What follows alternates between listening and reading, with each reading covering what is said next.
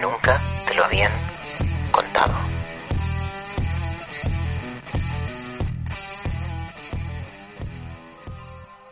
Mirad qué zapatitos de bebé. Buah, estos zapatos son como del siglo pasado más. Están hechos de piel y son súper chiquitines.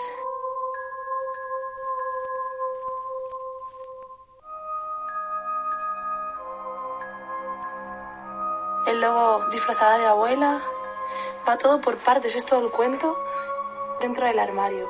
Me parece espectacular las miradas que hay y el poderío que tenían en esta época. Aquí tienen, mira, dejaron aquí hasta las perlitas y todo. Hasta luego, o sea, esto lo voy a tapar. La cosa es... Esta voz que nos habla es la de Kibara, una youtuber famosa por sus incursiones en lugares abandonados, lo que hoy se conoce como el movimiento Urbex. Los vídeos de Kibara superan holgadamente los 4 millones de visitas en YouTube y cuenta de hecho con 500.000 suscriptores. Hoy, en Nunca te lo habían contado, vamos a conocer el movimiento Urbex, pero vamos a preguntarnos también, y quizás sobre todo, por la fascinación que nos produce lo abandonado.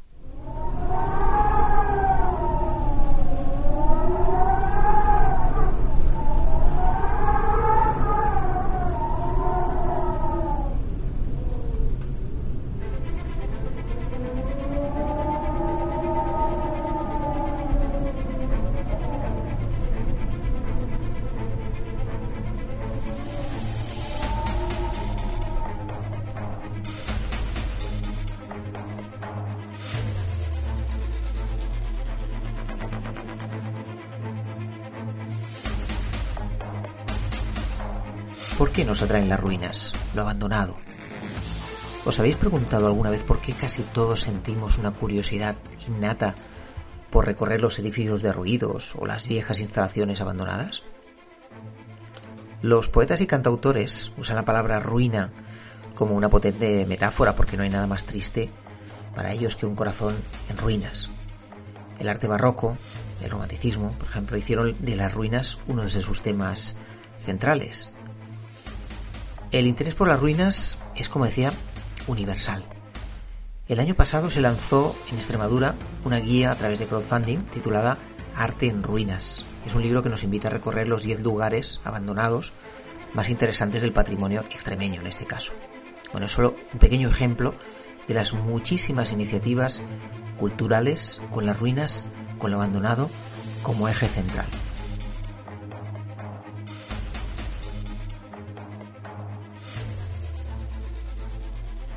Si buceáis por internet, encontraréis un documento de la Universidad de Salamanca, concretamente de Luis Felipe Núñez, eh, Luis Felipe Núñez Martínez, que preparó tras cursar el máster en estudios avanzados de historia del arte. Es un documento muy, muy interesante titulado Ruina, Estética y Culto. ¿Sabéis lo primero que dice este documento? Dice, el culto a las ruinas ha acompañado a la modernidad occidental en oleadas a lo largo del tiempo desde el siglo XV, alcanzando su cenit en el siglo XIX. Este documento habla también de la carga simbólica, de la reflexión melancólica y la nostalgia, incluso del tiempo que no vamos a recuperar. Así que en este sentido la ruina medieval se interpretó como, como un símbolo de la moral despedazada, aquello que quedó atrás y que ya no existe. Otro referente cultural, la, la escritora Rose Macaulay, escribió un, libro titulado Pleasure of Ruins, en el que desarrolla precisamente el placer que nos produce la contemplación de las ruinas. Todavía más muestras del interés que las ruinas despiertan en, lo que podríamos llamar el imaginario colectivo y en la cultura en particular. Fijaos, en el año 2005, en La Pedrera, en Barcelona, se celebró una exposición titulada El esplendor de la ruina, con artistas como Robert, Bernardo Bellotto, mm, Bellotto eh, Piranesi, Caspar Friedrich, el que mostraba la evolución del tratamiento de las ruinas en las artes plásticas desde el Renacimiento hasta la actualidad. En fin, podríamos estar horas enumerando trabajos universitarios, libros, artículos, exposiciones. Todas ellas se preguntan lo mismo. ¿Por qué nos atraen las ruinas? ¿Por qué nos atrae aquello que quedó abandonado. Para el romanticismo, la, ruina era un resorte, una puerta que nos da acceso de alguna manera a nuestro interior, a los estados de ánimo y también a las preguntas importantes. El trabajo que ya os he mencionado de Luis Felipe Núñez, este trabajo que comentaba de la Universidad de Salamanca, aporta otra pista más. En la ruina, fijaos, se unen el poder de la naturaleza con la vegetación imponiendo su poder y también la intervención humana, las dos cosas. Pues esa unidad produce un nuevo tipo de belleza, la belleza de la ruina. Seguro que muchos de vosotros habéis visto cuadros, grabados, pinturas, óleos, lo que sea, ¿no? que representan edificios góticos en ruinas. Un ejemplo clarísimo es el pintor catalán Lluís Rigal, que vivió en el siglo XIX y que hizo de las pinturas de ruinas eclesiásticas su tema central. De alguna manera, las ruinas se convierten en guardianes del tiempo, porque sobreviven a su propia muerte y, como muy bien dice Luis Felipe Núñez, son un antídoto contra la amnesia histórica. Todo esto que digo podría parecer mera palabrería académica, pero no lo es. En este mismo podcast os hablé hace unos meses del Casino de la Rabasada, eh, cuyas ruinas llevan ya casi un siglo abandonadas en el Tibidabo, en Barcelona.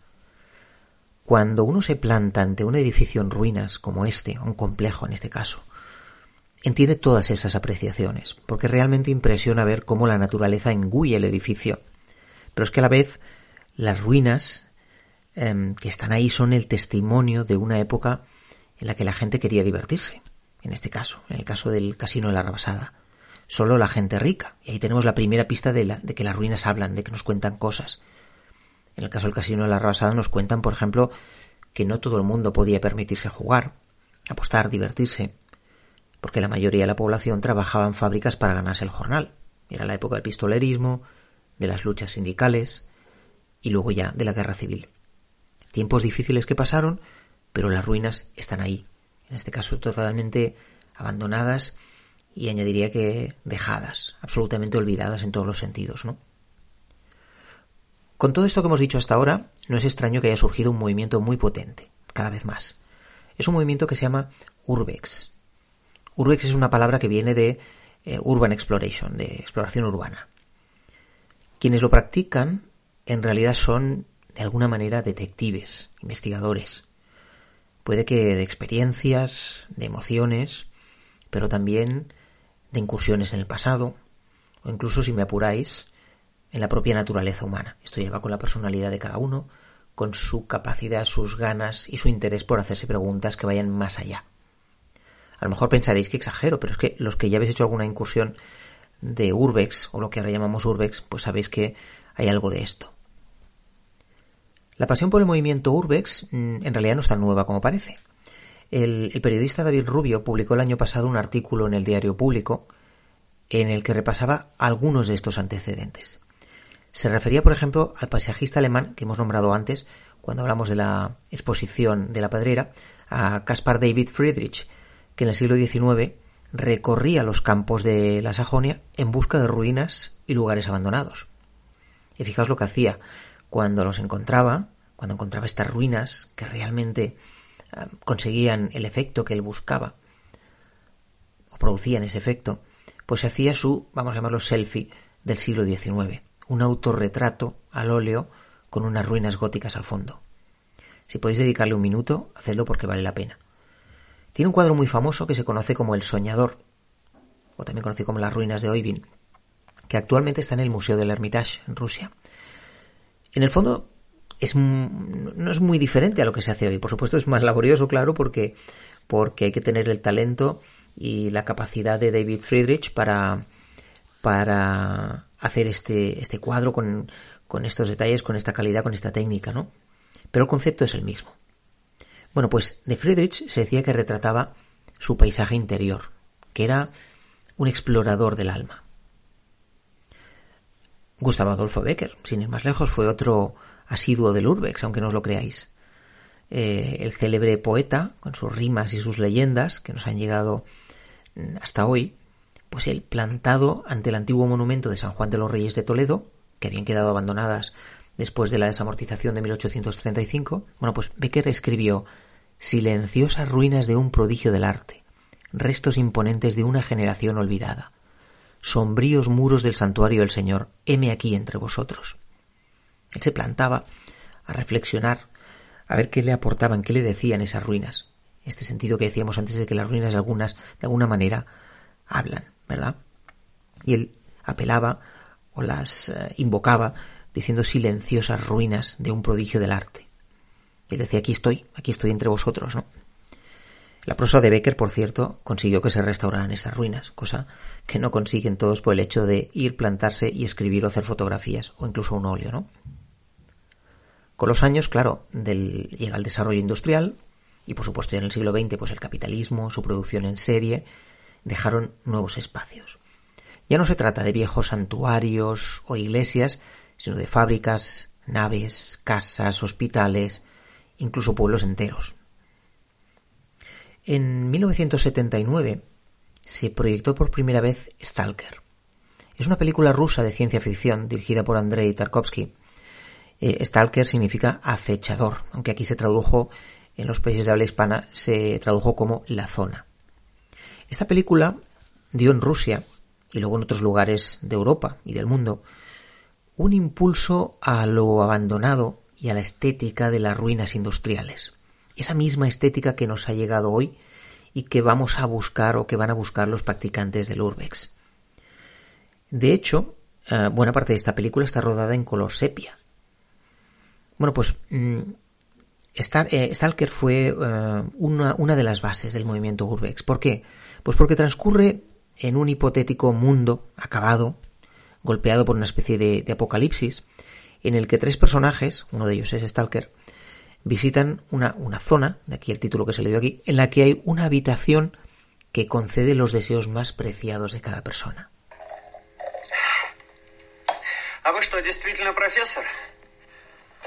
Если угодно. Ну что ж, в таком случае разрешите представиться. Меня зовут... Вас зовут писатель. Хорошо, а как зовут меня? Вас? Вас профессор. Ага, понятно. Я писатель, и меня, естественно, все почему-то зовут писатель. И о чем же вы пишете? Ой, о читателях. Но, очевидно, ни о чем другом и писать не стоит. Esto que estábamos escuchando era un fragmento de la película de Stalker, que se rodó en parte en una central eléctrica abandonada. Fijaos si tuvo influencia sobre la sociedad rusa y como decíamos posteriormente sobre el mundo, que cuando unos pocos años después se produjo el accidente de Chernóbil, los encargados de cuidar la central abandonada se llamaban a sí mismos Stalkers. Y de ahí viene también el famoso juego Stalkers Shadows of Chernobyl, eh, de Sombras de Chernobyl. Con todo lo que os he dicho, no os extrañará si os digo que Stalker se convirtió en una película de culto, llena de posibles interpretaciones y diálogos muy profundos, muy inteligentes se ha dicho de ella que es una película filosófica, una de las películas de culto que hay que ver sí o sí, ¿no? Bueno, al margen de esta película, lo importante es que fue, eh, y, es, la idea con la que quiero que nos quedemos, fue uno de los precedentes de, de lo que hoy conocemos como el urbex, ¿no? Y que justifica esa fijación, esas ganas que tenemos de explorar esos sitios del pasado urbano. Puede que muchos de vosotros hayáis practicado urbex sin saberlo. Quizá de niños os colasteis en un cine abandonado y contemplasteis con la boca abierta el patio de butacas vacío, todo para vosotros. O a lo mejor en una visita turística disteis una vuelta por el viejo pueblo abandonado de Belchite. Esto de alguna manera es urbex, ¿no? Al principio os hablaba de la youtuber Kibana y su incursión en el castillo abandonado de un marqués, pero es que hay miles y miles de vídeos y fotos que circulan por las redes con exploradores de lo abandonado, esta es una de las primeras salas que encontramos. Tiene un montón de detalles en las puertas.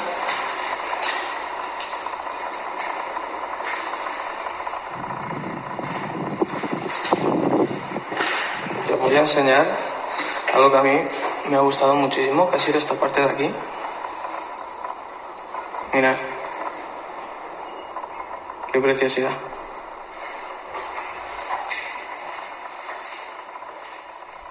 Este era otro vídeo del youtuber Campillo Urbex, muy popular también en el movimiento. tiene aproximadamente 50.000 suscriptores y varios de sus, de sus vídeos superan los cientos de miles de visitas, en algún caso superan incluso el millón de visualizaciones también. A los que nunca hayáis oído hablar del tema, para vuestra tranquilidad os diré que es normal, porque hay cierto secretismo o discreción alrededor del urbex. Este movimiento tiene sobre todo cuatro reglas no escritas. Lo de no escritas es una manera de hablar porque las vais a ver escritas en decenas o centenares de blogs. Pero siempre se repite la misma expresión en el sentido de que no hay ningún decálogo oficial, no hay ninguna eh, normas, pero sí una serie de principios que de alguna manera hay que respetar. El primero de ellos es no romper nada, dejarlo todo intacto, de manera que se pueda distinguir al que practica urbex del que es un vándalo o el típico gamberro que se cuela en una propiedad privada, etcétera, ¿no? Em, cuando se dice no romper nada, se entiende que también es eh, que no haya violencia sobre las cosas, es decir, si está cerrado no se puede entrar, si hay que forzar una puerta no se entra, si hay que romper una ventana tampoco. El segundo es no robar, no llevarse nada. Esto me consta después de ver varios vídeos, que es un principio que se respeta o como mínimo se intenta respetar, ¿no? Em, el tercero, no compartir la ubicación si no es con gente de máxima confianza. Esto explica que veáis cantidad de vídeos que circulan por las redes en los cuales sean todo tipo de imágenes y detalles del interior de un determinado inmueble, fábrica, nave, castillo incluso, y sin embargo no te dicen cómo llegar, ni siquiera te dicen dónde están. Esto solo te lo van a decir si tú les conoces o te conocen. Y el cuarto sería no ser visto, intentar pasar desapercibido con el fin de no generar problemas o conflictos innecesarios.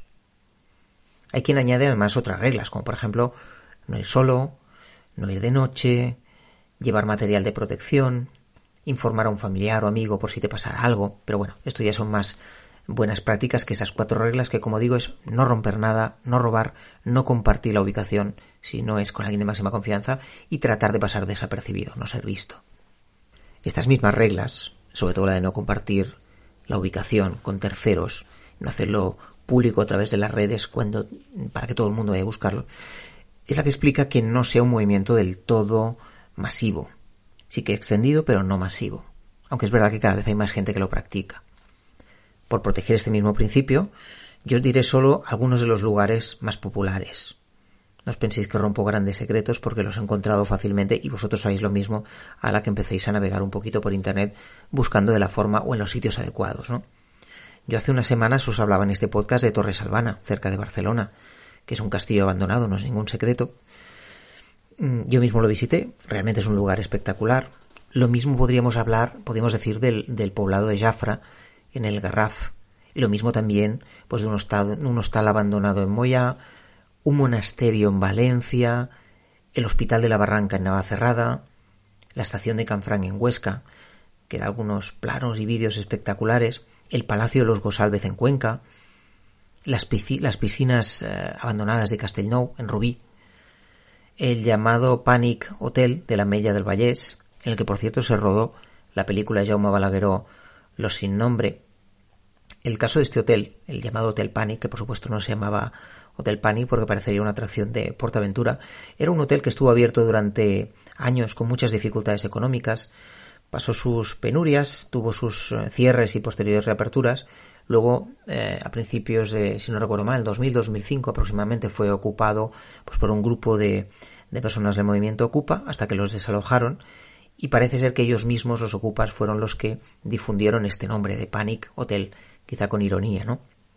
En todo caso, si se rodó esta película de Los sin nombre Jaume Balagueró, podéis imaginaros que realmente sería un lugar inquietante, ¿no? Podría seguir con esta enumeración de sitios y no lo haré por no romper del todo esta discreción. Como os digo, estos son los lugares más difundidos, más conocidos. Hay muchísimos más, hay cientos o miles de lugares eh, en todas partes, muy cerquita de nosotros, que están abandonados, ¿no? Los lugares que he dicho, bueno, pues son, son solamente conocidos y muy habituales entre los aficionados al Urbex. Si queréis iniciaros en, en esto del Urbex y queréis hacerlo de una manera, vamos a llamarle segura o solvente, yo para empezar os recomendaría echar un vistazo a las muchas webs especializadas que hay. A mí personalmente me ha gustado mucho de todo lo que he podido ver preparándome este podcast. ha sido una web que se llama lugaresabandonados.com, lugares-abandonados.com. Es una web que me sorprendió mucho porque no, no solo está trabajadísima, sino que además está muy bien escrita. Su autor hace un reportaje, le llama reportaje y realmente lo es, porque está muy bien documentado sobre cada lugar abandonado que visita y los clasifica además por áreas temáticas. Tiene su, su sección de industria, hospitales, zonas militares, en fin, la verdad es que vale la pena. Pero yo creo que además de ver estas webs y seguir las recomendaciones lógicas de sentido común, lo verdaderamente interesante de estas incursiones son las preguntas que uno se hace. Desde las más básicas, pues qué hubo aquí, por qué se fue, qué llevó al cierre, hasta las más profundas. Y aquí me voy a estos pintores que comentamos antes del romanticismo, del siglo mm, finales del XVIII, siglo XIX, que buscaban el alma de las cosas, eh, buscaban de alguna manera un viaje en el tiempo, un viaje hacia el pasado, como si esas ruinas, esos lugares abandonados fueran un túnel que nos conecta con el pasado. Y yo creo que esa es la parte verdaderamente mágica de, de las ruinas, de estos lugares deshabitados, que de alguna manera nos, nos, nos conectan con el pasado y nos permiten hacer ese viaje eh, único que de muy pocas maneras podríamos hacer. Bueno, y lo dejaremos ya aquí. Si visitáis algunos de estos sitios y os apetece compartirlo, os invito a comentarlo en los comentarios de la web nunca te lo habían contado.com o si queréis en la cuenta de Twitter del podcast. Nos vemos dentro de 15 días con otro tema nuevo.